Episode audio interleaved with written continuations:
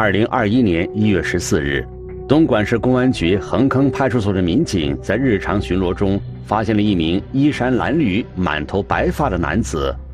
当时，该男子抱着自己的行李躺在离公交车站不远的地上。我们就过去，就问他是怎么回事，问他身体有没有不舒服啊？然后后来他也说没有，然后问他。呃，需不需要我们帮助啊？他就说我想回家。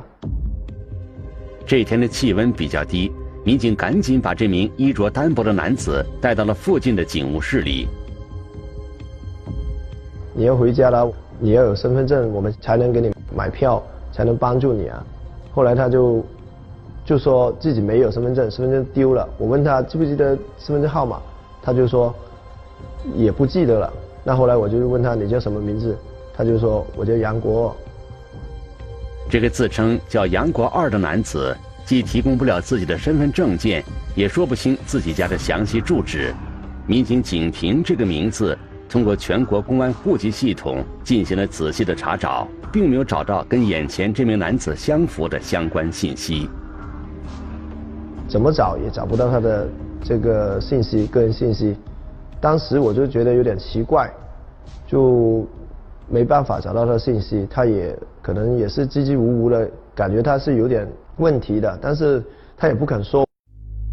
查不到该男子的身份信息，民警不能轻易让他离开，而该男子一直要求回家，民警只能按照救助流浪人员的相关工作流程，联系上了当地一个名为“让爱回家”的公益组织里的志愿者，前来协助救援。我们平时有跟。呃，让爱回家的这个志愿者机构有合作，他们平时也帮我们有些呃，我们没办法联系家属的，他可能呃，他们由他们来出面联系当地的人，能够帮他们找到家属，送他们回家。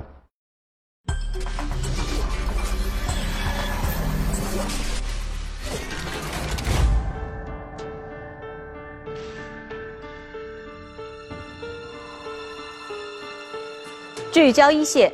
直击现场，民警把这个自称叫做杨国二的男子送到了当地的救助管理站，希望在志愿者的帮助下，能够早日让他完成回家的心愿。在民警和志愿者的眼中，杨国二应该就是一个在外打工、遭遇了困境，现在迫切想要回家的普通老人。谁也没有想到，在帮助他寻找回家之路的过程中，竟然引出了一起尘封多年的大案。这到底是怎么一回事呢？自称叫做杨国二的这名男子所涉及的又是怎样的案件呢？一起进入今天我们关注的事件，了解他的来龙去脉。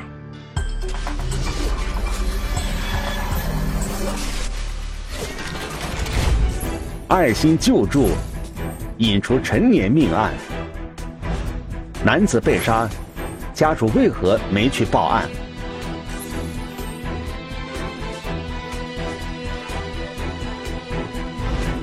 潜逃多年的嫌疑人，内心有着怎样的纠葛？气血亲情，一线正在播出。在志愿者和民警耐心的劝说和关怀下。这名自称叫杨国二的男子终于开口，说出了自己家的地址。他就说是贵州铜仁的，然后写了一个地址，但是那个地址我就看了一下，呃，他写的是那种比较古老的地址，什么什么哪里生产队的。通过多方查询和联系沟通，志愿者和民警终于找到了杨国二所说的那个村子，并联系上了村子里的人。十多年都想回家嘛，这人嘛，都落叶归根都想回来的。我们这个地方，就是他应当是五十多岁了，你从来没见过家人，没见过儿子。那边就是在联系我们当地的他们村的一个村干部，那个村干部之后才跟他讲，那个救助站的人他是一个逃犯。他那边就说找到他的亲人，核实过照片，的确是他。然后也反馈一个信息给我们说，他呃耳朵那里就有个呃刀疤，叫我们核实一下。后来我也看了，确实是有个刀疤。流浪汉竟然是逃犯，民警刘汝明内心的弦儿立刻紧绷了起来。通过村干部，他了解到这个自称杨国二的男子真实姓名为杨某国。随后，刘汝明一边安排同事跟贵州警方取得联系，一边对该男子随身携带的物品进行了查看。翻他的个人物品的时候，就翻出了总共现金有十三万五千多，然后呢，我们就很惊讶。每天一分钱一角钱都有的。我们问他。这钱是怎么来的？他就说是自己辛辛苦苦这十几年呃捡破烂打零工赚回来的，就想把这些钱呃留给他两个儿子做点补偿。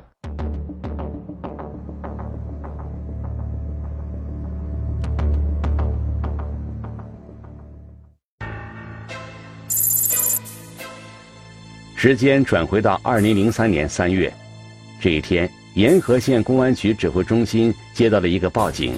有人在乔家镇的一个山坡上发现了一个突然出现的新坟。我们这里当天风雨就是死人了之后，大家来帮忙啊，帮忙要吃酒啊之类的。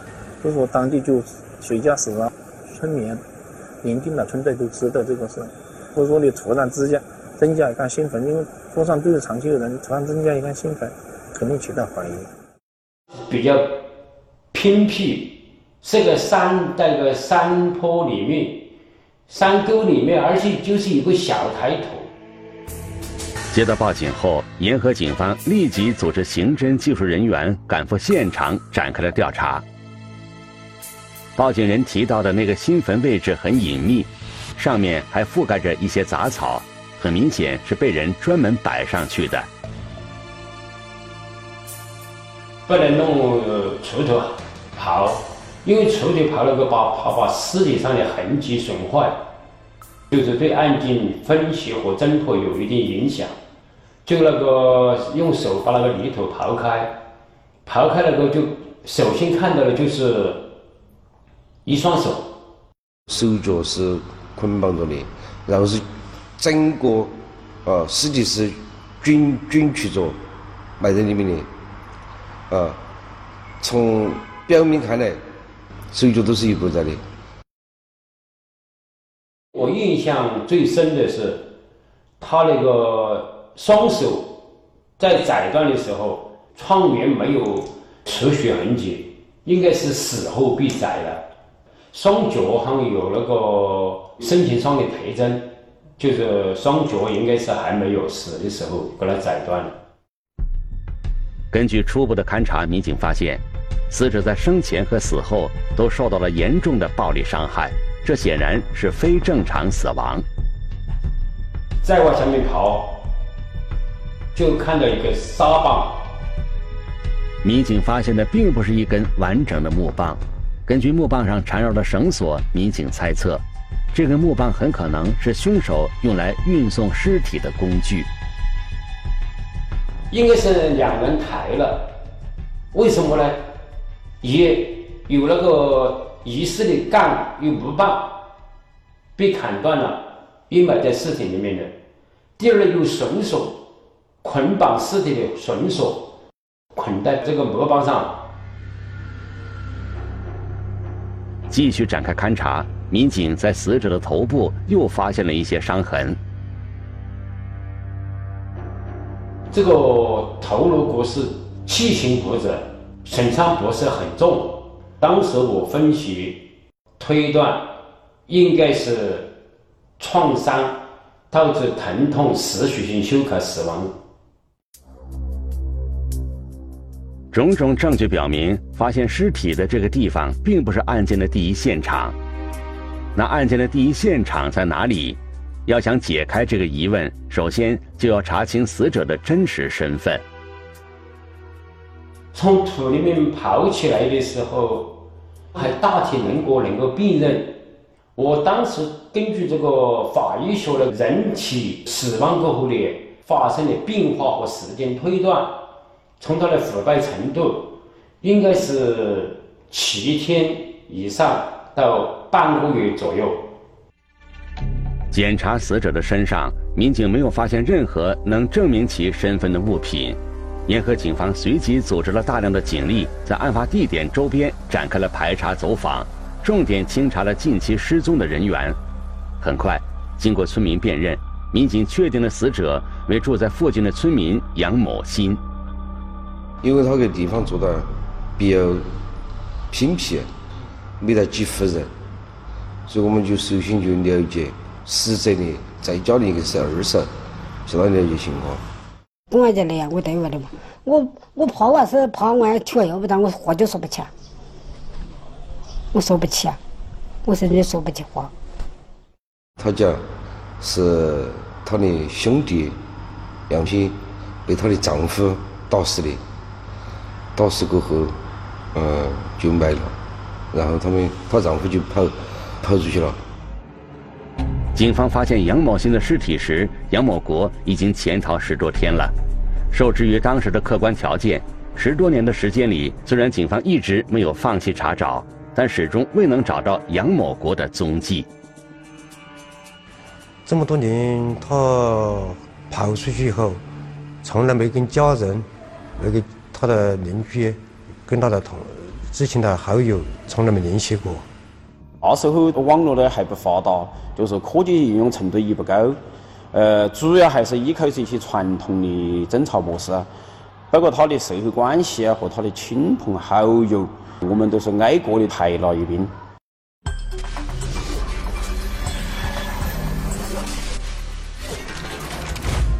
虽然嫌疑人暂时没有被抓获，但是经过初步的走访调查，警方对案件呢也有了一个大致的了解。按照杨某国妻子的说法，是杨某国杀害了杨某新。杨某国和杨某新是亲兄弟，杨某国排行老二，杨某新排行老三，两个人相差十几岁。俗话说“打断骨头连着筋”，这亲兄弟到底有着怎样的矛盾，竟然闹到了？动手杀人的地步呢？警方的勘查表明，尸体很可能是被两个人用木棒抬着去掩埋的。那么，除了杨某国之外，另一个参与作案的人是谁呢？我们来听听本案涉及的相关各方声音，解开疑问，还原真相。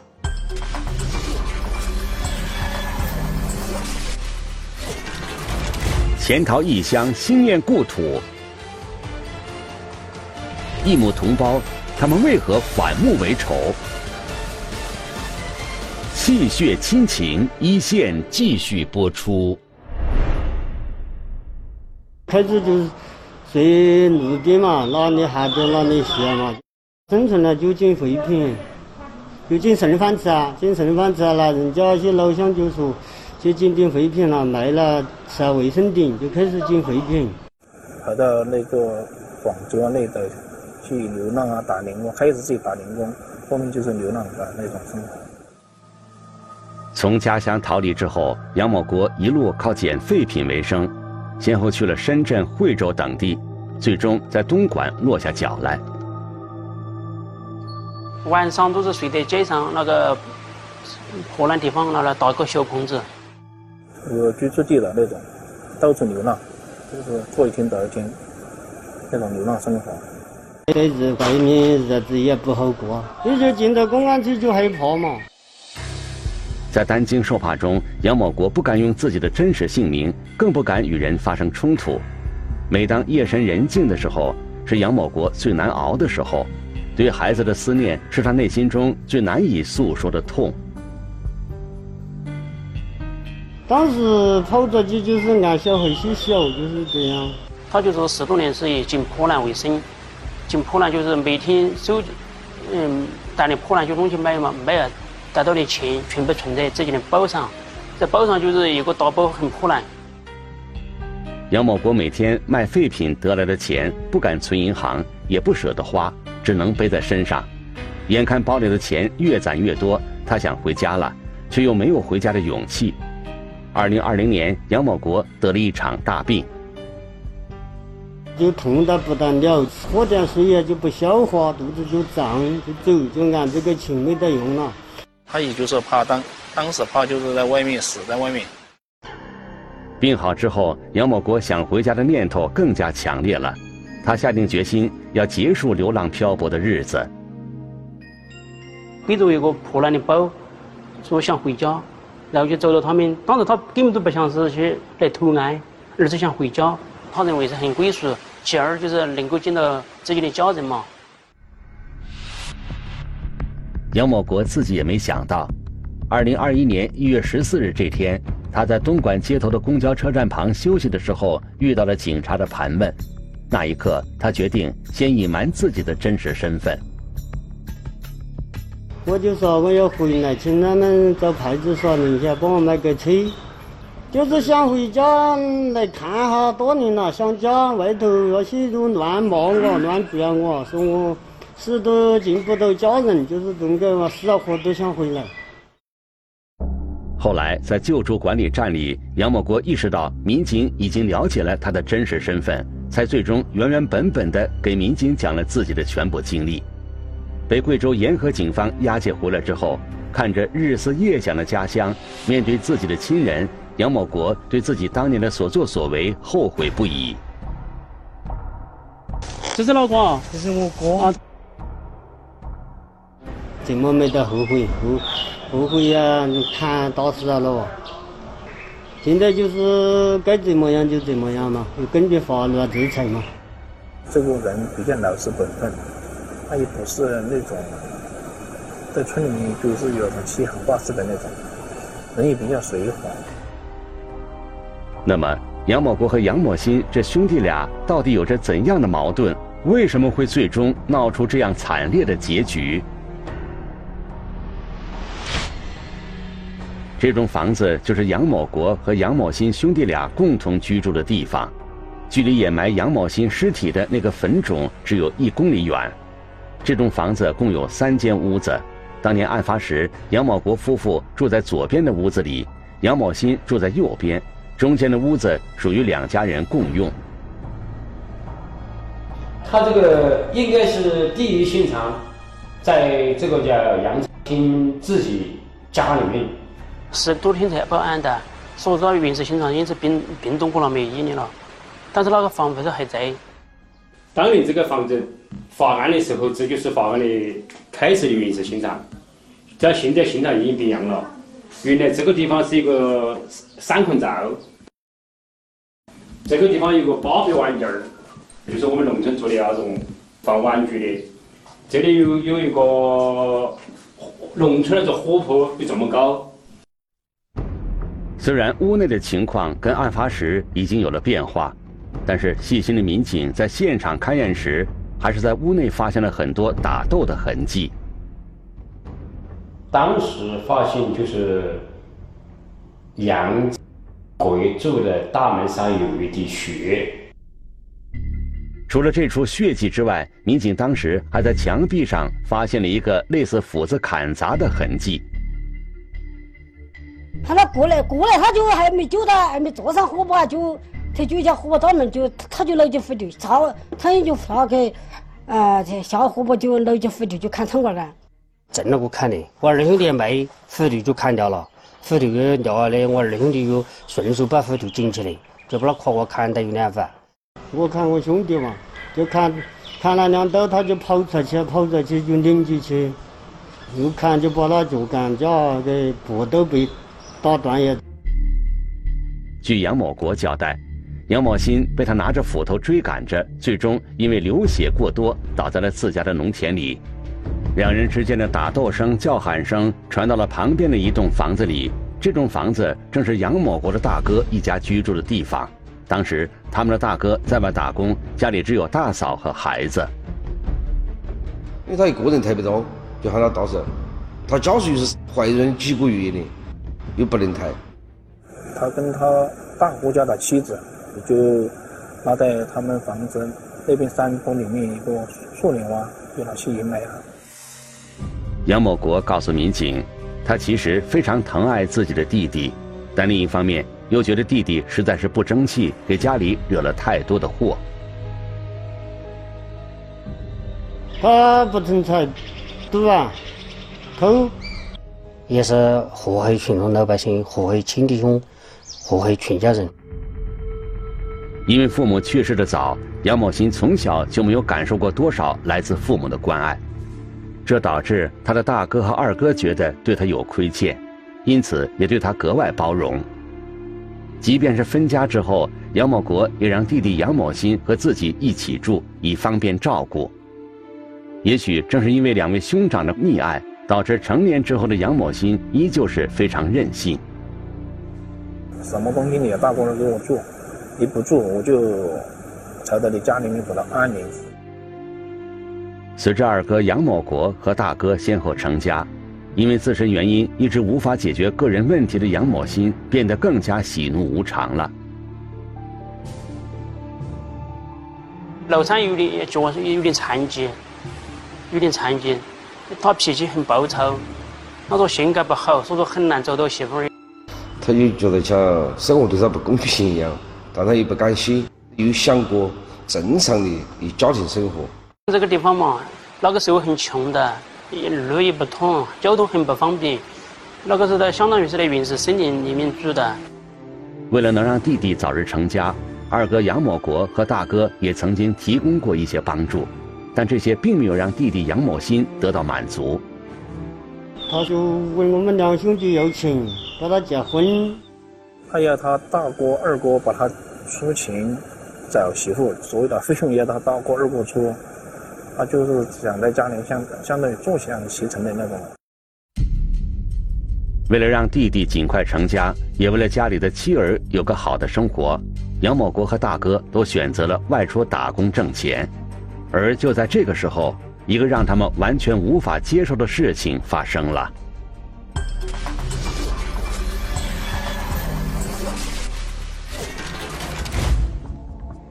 脾气暴躁、任性、不成才。赌、偷，这些都是杨某国及其哥哥对弟弟杨某新的评价。警方最初在调查走访时还发现，杨某国的妻子对杨某新同样很不满意。而在杨某新被杀害之后，杨某新的大嫂甚至还参与了清理现场、协助抛尸、埋尸等活动。杨某新的大哥也没有主动向警方报案。这一切都说明。这兄弟三人之间的矛盾，绝不仅仅是杨某新不思进取、脾气暴躁这么简单。那么，他们之间的矛盾还有哪些？在杨某国和大哥出去打工之后，这个家里究竟发生了什么呢？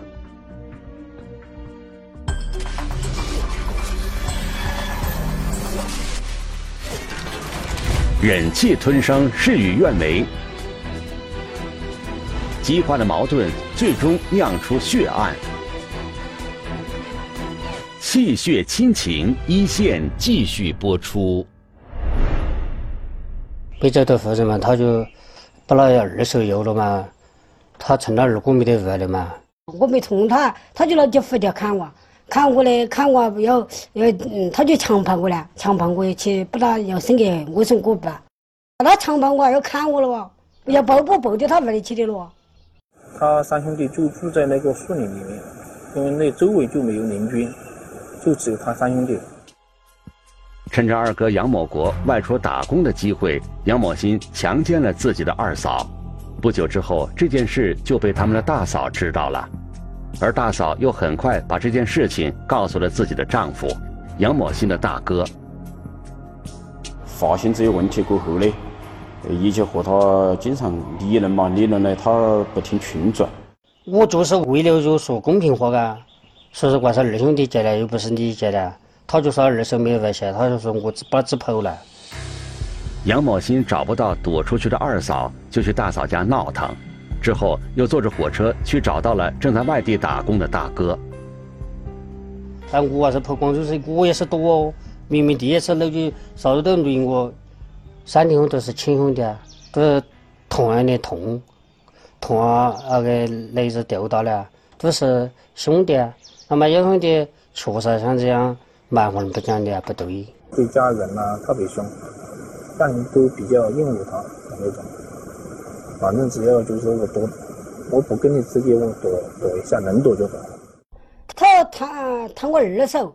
他要不得，你二嫂，人家是这个不行他的，你二嫂，你二哥，人家还，人家又不是你二哥，那个你你二哥家的。这个是随家丑的嘛？所以说他都之前没有准备报案。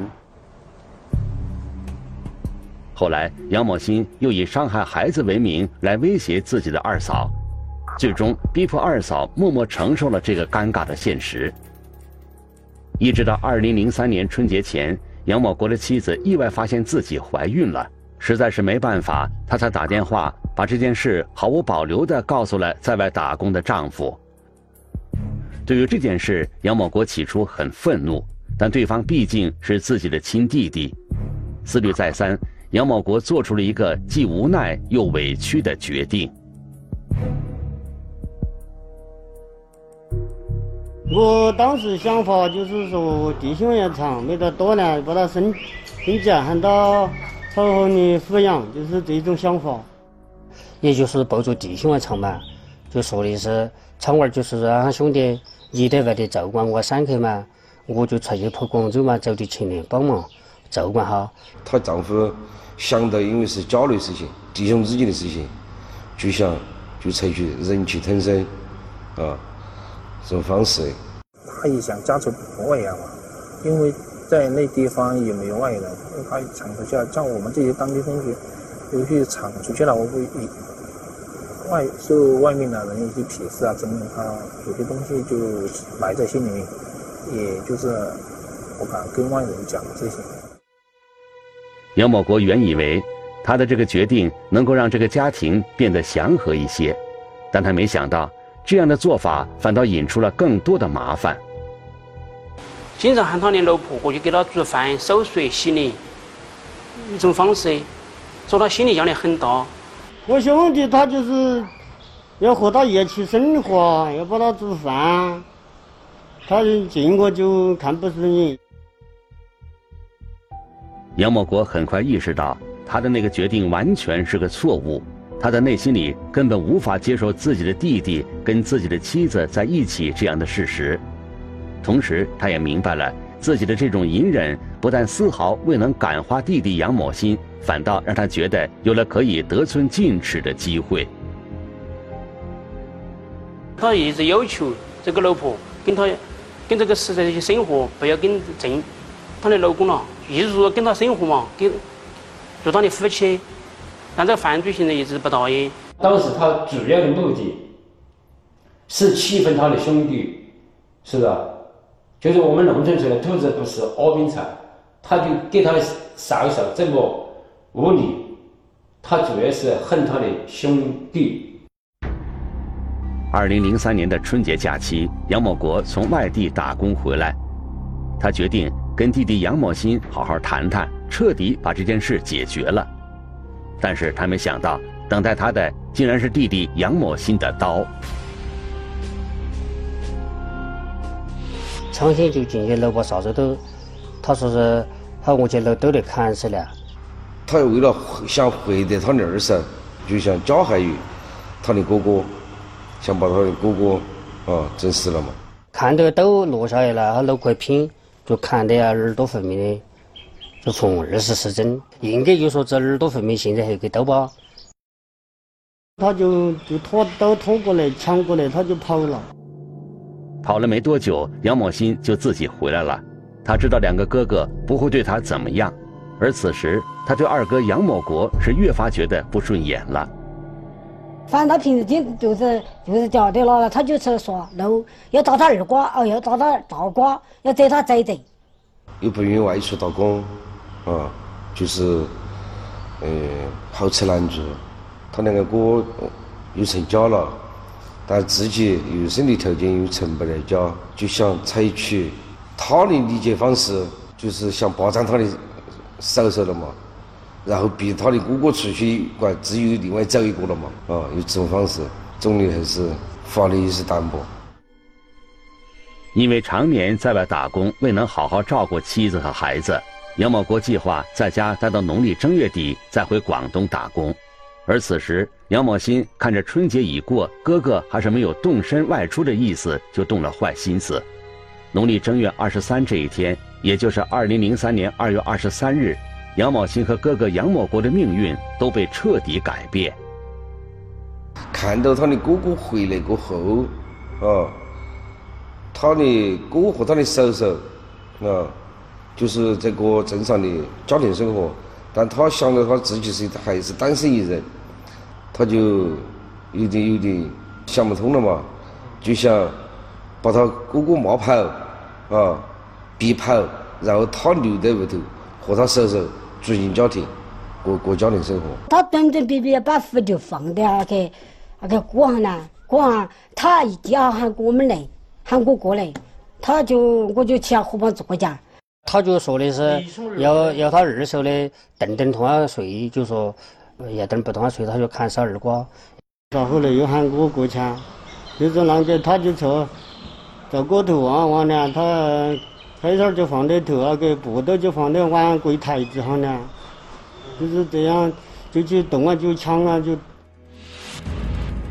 弟弟竟然又对哥哥动狠手，杨某国感到异常愤怒，一直以来压抑在内心的怒火随即迸发出来，他抢走了弟弟杨某新手里的斧头，对着弟弟砍了过去。受伤过后，就从这个大门里面就这个跑去出去，经过大门，大门出去过后，就随着这个院坝，院坝就跑到上面那个前边了。就被砍倒到那个停停那个地方了。喂，我就上来了，就和我去看，去看，他就生的，我又抱石头，又砸了两下。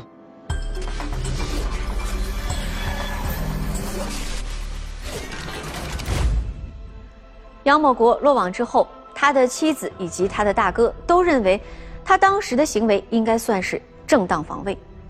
毕竟是弟弟杨某新先拿出的斧头，那如果杨某国的家人对于案发的原因以及案发时的细节所说属实的话，杨某国的行为算是正当防卫吗？下面我们就来听一听中央民族大学法学院李良副教授的解读。杨某国的行为，第一个阶段是存在正当防卫的行为，第二个阶段就不属于正当防卫的行为了。正当防卫是为了国家。公共利益、本人、他人的人身财产和其他权利免受正在进行的不法侵害，采取制止不法侵害的行为，对不法侵害人造成损害的，属于正当防卫，不负刑事责任。我国刑法规定的正当防卫有两种情形：一是一般防卫，一般防卫要求一定的限度，这个限度就是足以阻止不法侵害就可以。二是特殊防卫，特殊防卫是指对正在进行行凶杀人、抢劫、强奸、绑架以及其他严重危及人身安全的暴力犯罪，采取防卫行为，造成不法侵害人伤亡的，不属于防卫过当，不负刑事责任。杨某新用事先准备好的斧头砍杨某国的行为，属于刑法上的行凶。杨某国夺过斧头，随机砍伤弟弟的行为，符合正当防卫，符合特殊防卫的。但是后来弟弟外跑，哥哥在后面持斧头追赶，在弟弟倒地后继续用斧头砍和用石头砸的行为，就不属于正当防卫的范围了，属于故意杀人或故意伤害的行为。这个需要结合伤害的部位。力度、打击次数，来综合认定故意杀人还是故意伤害。当然，本案发生与被害人的行为适当有很大的关系。被害人有重大过错，那么人民法院在量刑方面应该会综合考量。面对弟弟杨某新超越法律和道德底线的行为，杨某国和他的大哥等人都选择了隐忍。虽然他们也做出了努力，试图规劝、说服杨某新，但最后都失败了。如果当初他们能够第一时间选择用法律途径去解决事情，就不会是今天这样的结果。